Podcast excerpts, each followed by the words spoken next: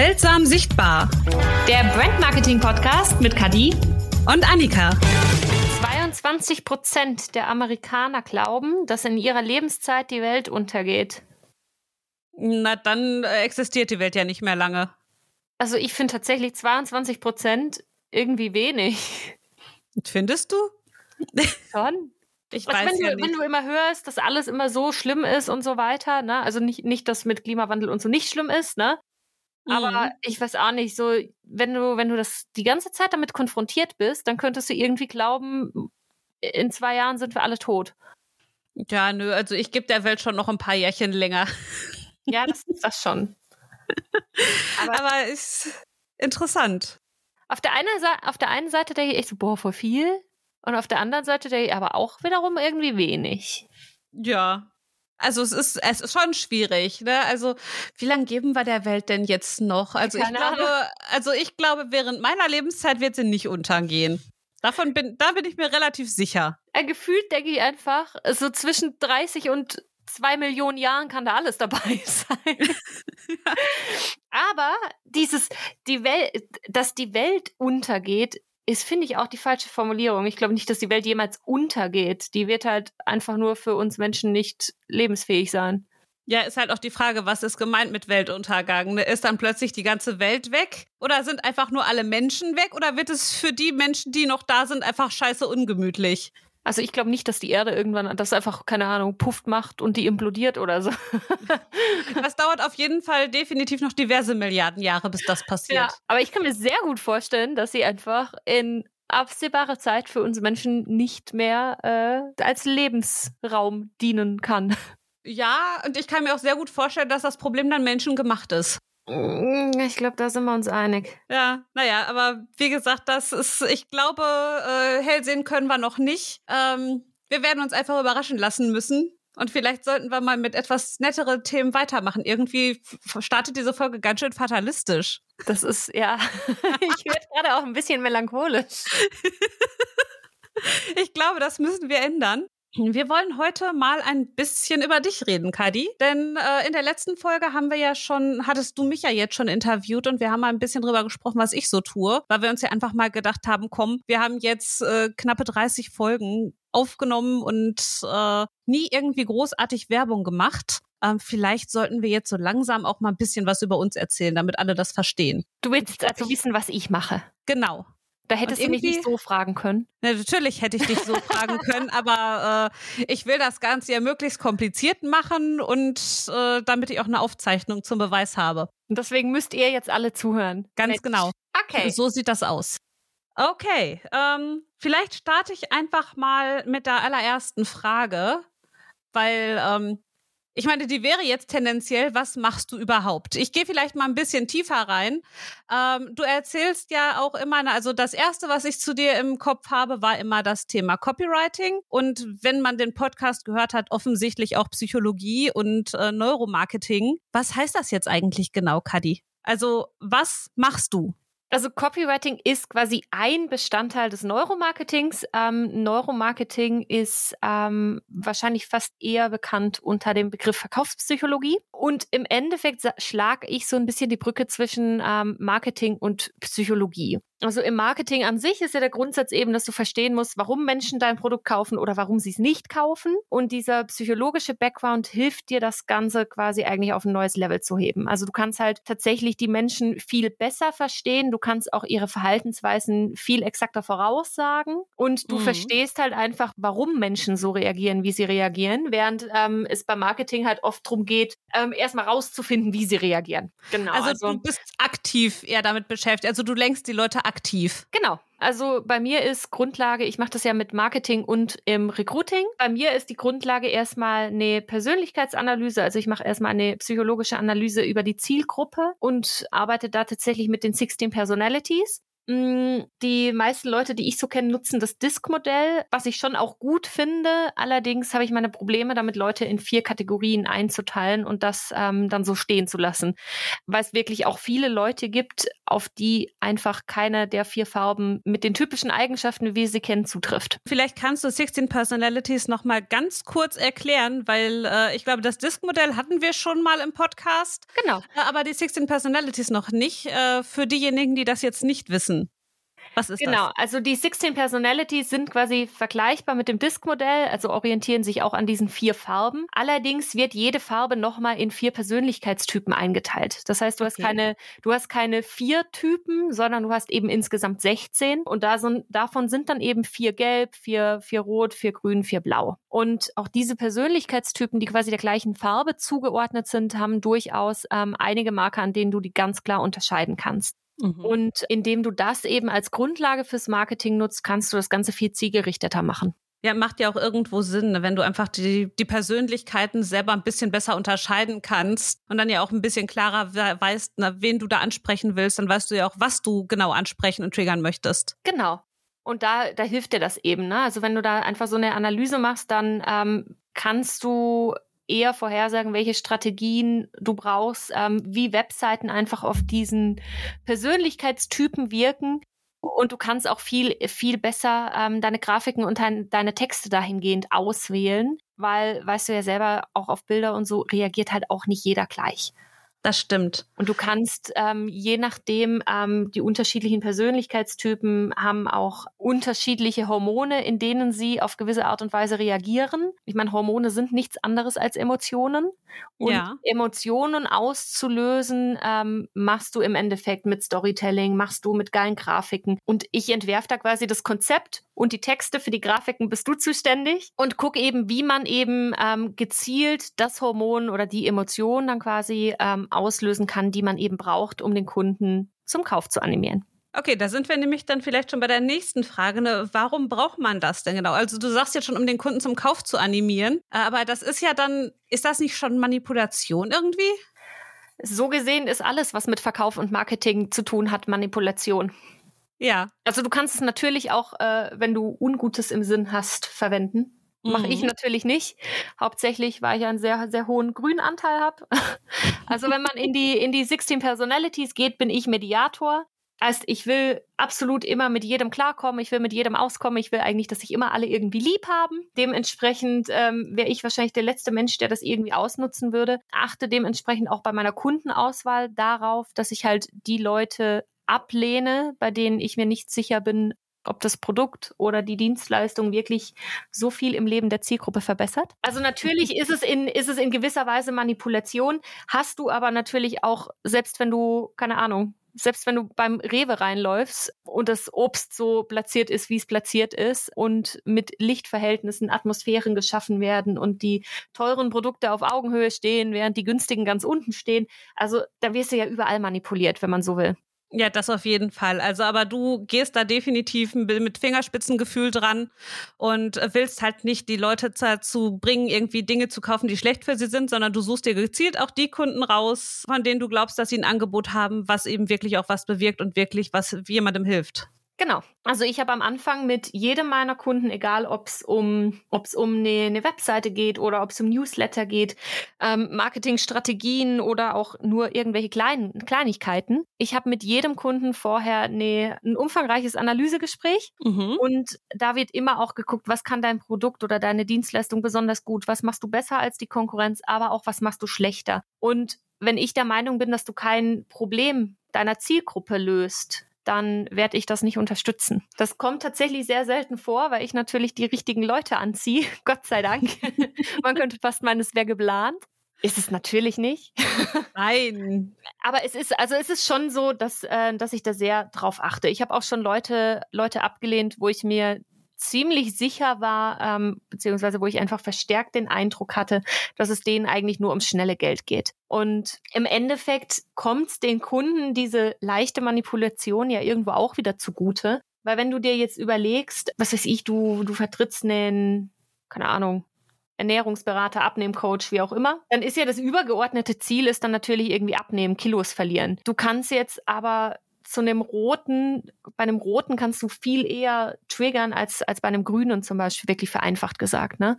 Ja. Du kannst, wenn du ein Plakat machst mit, keine Ahnung, den Bauch hat angerufen, er will weg, dann kannst du dann, dann, dann ziehst du damit natürlich eher die Roten an, als jetzt irgendwie die Grünen, weil die einfach viel zu sensibel dafür sind, als dass du das denen so irgendwie an den Kopf knallen könntest. Und das sind im Endeffekt einfach die, die Dinge, die ich tue. Letztendlich ähm, weiß derjenige trotzdem irgendwie, dass er ein paar Kilo zu viel hat und da irgendwie was dran machen möchte. Also die Intention ist ja dann zum Beispiel vorher schon da in diesem Beispiel.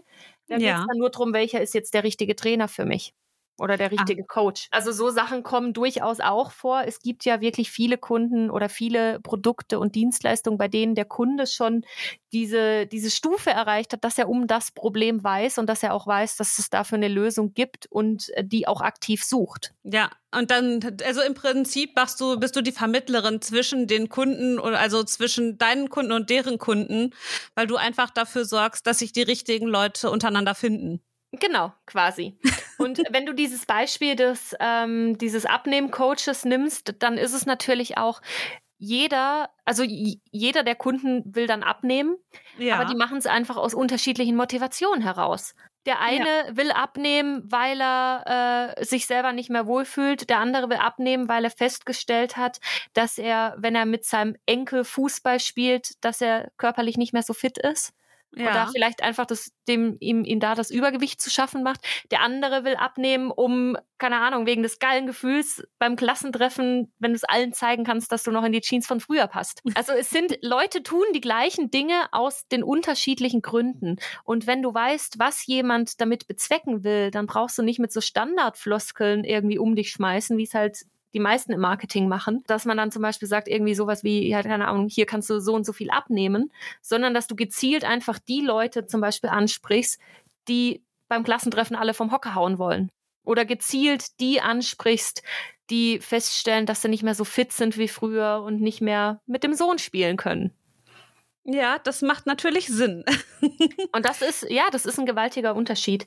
Ja, ja, ist, ist ja auch ganz logisch. Ich meine, wenn du jetzt besser mit denen zurechtkommst als äh, Gesundheitsernährungsabnehmen-Coach, äh, die das tun, weil sie eben was an ihrem Leben verändern wollen, weil sie wieder mit dem Enkel Fußball spielen wollen, wenn das auch genau die sind, mit denen du unbedingt arbeiten willst oder wenn du für genau diese Gruppe gerade ein richtig geiles Angebot hast, ist natürlich sinnvoll, wenn das auch vernünftig kommuniziert wird. Genau. Das ist sehr super. Wie sieht denn das da aus? Was machst du denn da alles? Also klar, äh, wir haben verstanden, Texte schreibst du, aber was machst du da ansonsten noch alles im Bereich äh, Neuromarketing? Genau, also die Te Texte, also das Copywriting ist natürlich ein sehr großer Bestandteil davon, ähm, macht allerdings alleine keinen Sinn. Also wenn du eine Webseite hast, die einfach schlecht strukturiert ist, dann kannst du da natürlich geile Copies, also geile Texte draufsetzen. Mhm. Dann hast du vielleicht auch ein bisschen einen, einen Effekt, aber nicht das, ähm, was möglich wäre, wenn du das einmal vernünftig machst.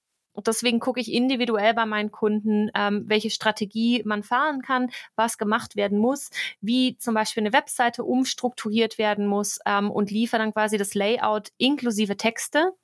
Ja. Damit du wirklich ein Dokument hast, mit dem du zu einem Webdesigner gehen kannst und sagen kannst, genau so bitte einmal machen so gesehen kann man sagen, dass ich im Bereich ähm, Konzeptionierung, Strategie und Texte alles mache. Das Einzige, was ich nicht mache, ist die technische Umsetzung. Also ich kann dir auch sagen, dass es bei deiner Zielgruppe Sinn macht, Facebook-Ads zu schalten. Ich kann dir diese Facebook-Ads schreiben. Ich kann dir sagen, welche, welche Bildgebung du nehmen solltest. Die Ad letztend, letztendlich ähm, auf Facebook aufzusetzen, mache ich nicht. Ne? Also ähm, egal, ob es jetzt Newsletter sind, Facebook-Ads, ähm, generell Social-Media-Ads, ähm, Flyer, Webseiten etc. Ich liefere dir eigentlich quasi alles, was du brauchst, mhm. um damit zu jemand, genau, um da, um damit du damit zu jemandem gehen kannst, der die technische Umsetzung macht und der genau weiß, was er zu tun hat, damit da nichts mehr schiefgehen kann.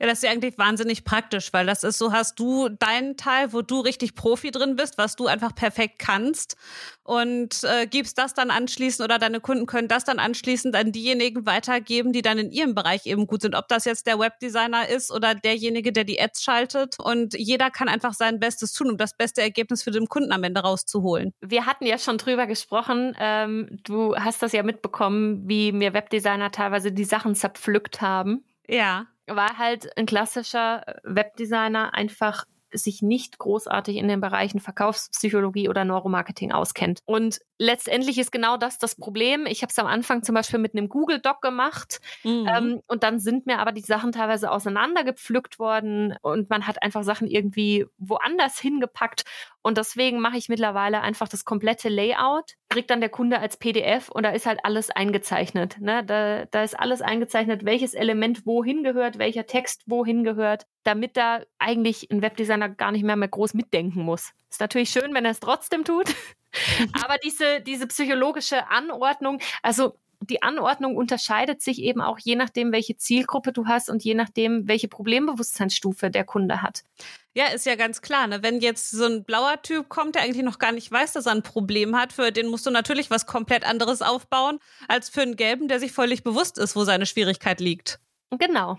Die Frage wirst du wahrscheinlich nicht vorbereitet haben, aber genau das ist auch äh, der, der Grund, weshalb ich diese Baukastensysteme nicht mag, wenn Leute quasi ja. die Webseiten immer gleich aufziehen und nur die Texte ändern, weil du weißt gar nicht, was alles möglich wäre, wenn du es andersrum machen würdest. Mhm. Ja, das stimmt. Also da, ich bin auch kein großer Fan von diesem Baukastensystem. Und es macht natürlich absolut Sinn und das ist ja eigentlich wahnsinnig cool, wenn du da mit den Webdesignern quasi zusammenarbeitest, weil der Webdesigner weiß natürlich genau, wie er gestaltet hinter den Call to Action. Also ich habe da auch nicht wirklich viel Ahnung von, ich bin kein Webdesigner, aber der Webdesigner weiß halt genau, wie gestaltet er den Call to Action, dass der auffällt und wirklich geklickt wird. Aber du sorgst halt dafür, äh, dass überhaupt erstmal schon mal die ganzen Texte so weit dann stimmen und die Anordnung so stimmt, dass der Kunde auch zum richtigen Zeitpunkt auf den Call to Action geleitet wird und ihn dann klickt.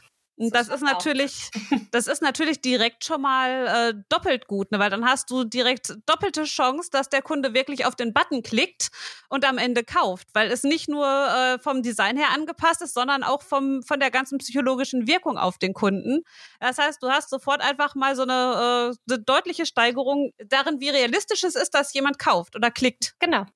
Und das Ding ist halt auch, ne, also ich habe ich hab ja nichts gegen Webdesigner und ich kenne da sehr viele, sehr fähige Leute. Letztendlich ist aber die Hauptproblematik, die ich immer wieder habe, ähm, natürlich bringe ich dann meine Multiplikatoren ins Spiel. Natürlich sage ich dann, ey, ich kenne da wen, ähm, ich arbeite mit dem zusammen, da mhm. weiß ich, mhm. dass die, dass die Zusammenarbeit A zwischen uns passt, dass der Kunde da nicht irgendwie noch mitkommunizieren, vermitteln oder sonst was muss, sondern dass wir einfach zusammenarbeiten und das einfach läuft wie am Schnürchen. Und auf der anderen Seite weiß ich natürlich, dass die einfach einen super Job machen. Die Problematik ist, ähm, wirst du wahrscheinlich auch kennen, dass man schon ab und an auch einfach dann von Kunden zu hören bekommt, die Freundin von meinem Cousin, die hat aber mal eine Webseite gemacht und die kann das für mich machen. Ja.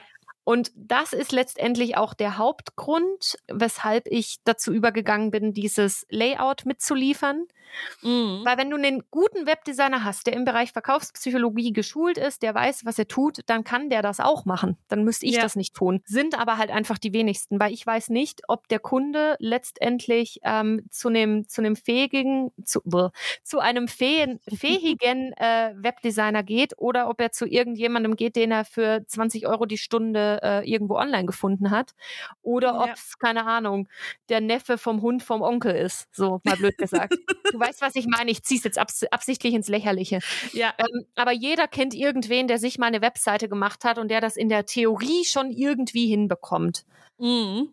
Ja, ja, und es ist halt leider ein bisschen mehr als nur die Technik, irgendwo ein äh, Baukastensystem sich runterzuladen und sei es WordPress und dann einfach zurecht zu basteln, sondern es halt, steckt halt wirklich viel Arbeit dahinter und auch ein bisschen Wissen und Können. Kann ich schon nachvollziehen. Wer braucht dich denn eigentlich so jetzt? Also ganz konkret. Ähm, ganz konkret, ganz, ganz konkret äh, ist es tatsächlich so, dass ähm, gefühlt einfach die Big Player einer jeden Branche schon ähm, Psychologie im Marketing für sich verwenden. Ja. Und ansonsten so gut wie keiner. Also wirklich überspitzt gesagt, natürlich, natürlich gibt es ein paar, aber es ist wirklich auffällig, dass du so Sachen, ah, Starbucks, McDonalds, alle haben den Decoy-Effekt, macht sonst gefühlt keiner. Also es gibt da schon sehr, sehr viel Nachholbedarf. Ähm, so gesehen kann mich eigentlich fast jeder gebrauchen. Ich möchte natürlich nicht jeden haben, dazu kommen ja. wir hoffentlich nachher noch. Man kann sagen, Unternehmen, die, die sich durchaus am Markt etabliert haben, also ich habe jetzt keine Gründer oder ähnliches, es sind Unternehmen, die, die wirklich laufen, die sich am Markt etabliert haben und die irgendwie immer das Gefühl haben, okay, da geht noch ein bisschen was.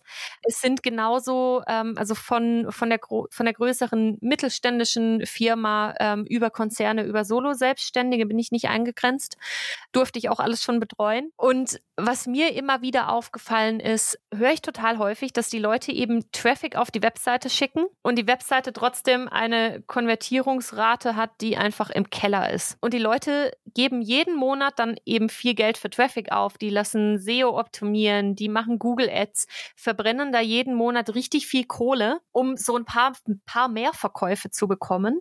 Und letztlich wäre mit einem Bruchteil des Geldes viel mehr möglich, indem du an der Konvertierungsrate arbeitest. Und das ist, ähm, das sind die Leute, die meistens zu mir kommen, die eben sagen, ey, äh, ich habe 100 Leute die Woche auf meiner Webseite und es kauft keiner.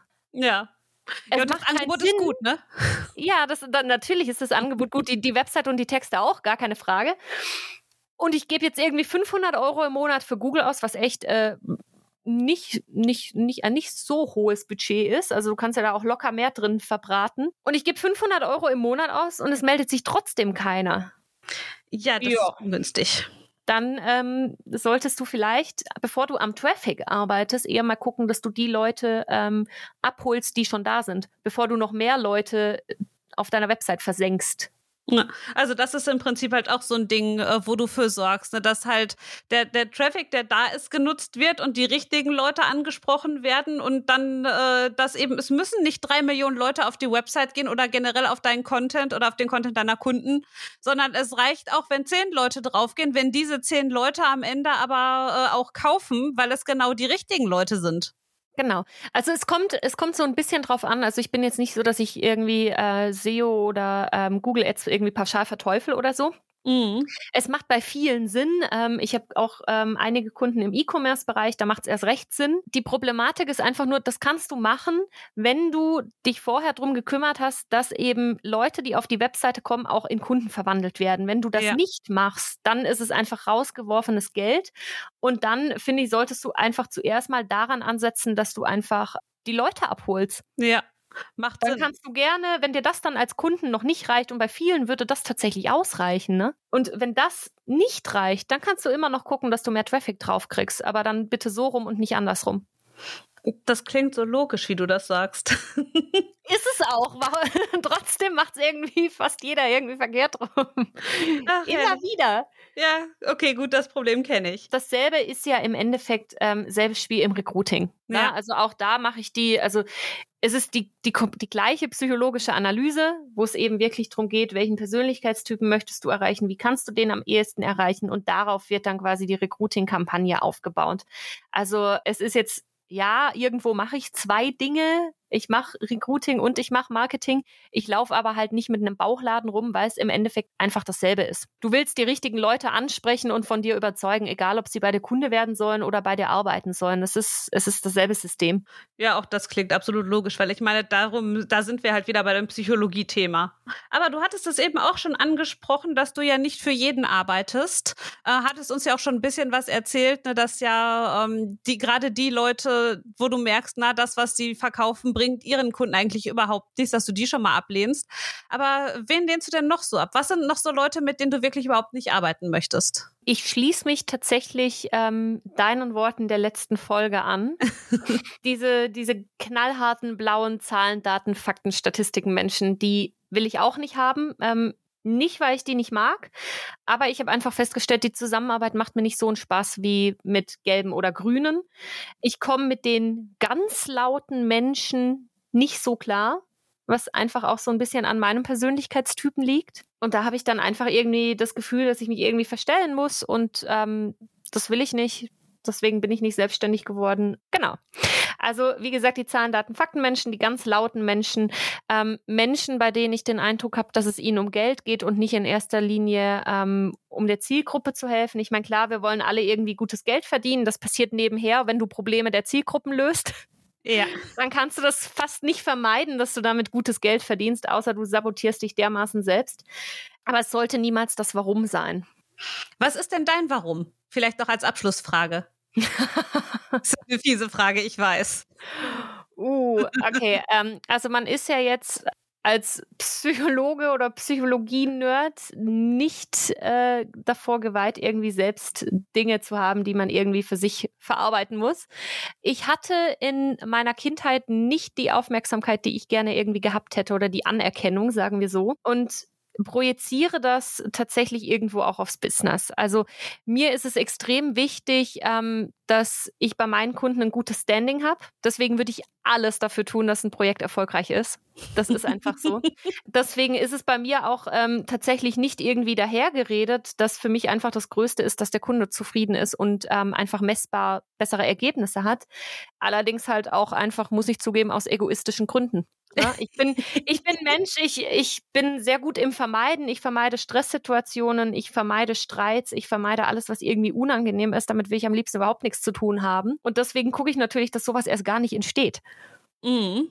Also ja, es sind egoistische Gründe, aber dem Kunden kommt es zugute, weil für mich einfach das Größte ist, wenn Leute irgendwie zufrieden mit mir sind wenn sie, wenn sie danach Erfolg haben mit dem, was ich tue, wenn ich danach sehe, boah, geil, das funktioniert ja, und ja, das ist, das ist mein Warum. Und da freue ich mich tatsächlich auch einfach richtig drüber. Ne? Also Paradebeispiel, letzte Woche hat mich ein Kunde gefragt, ob ich ihm den Videografen empfehlen kann, weil er hat ja jetzt die Webseite, die wir zusammen quasi entwickelt haben, die hat er jetzt ähm, online gestellt.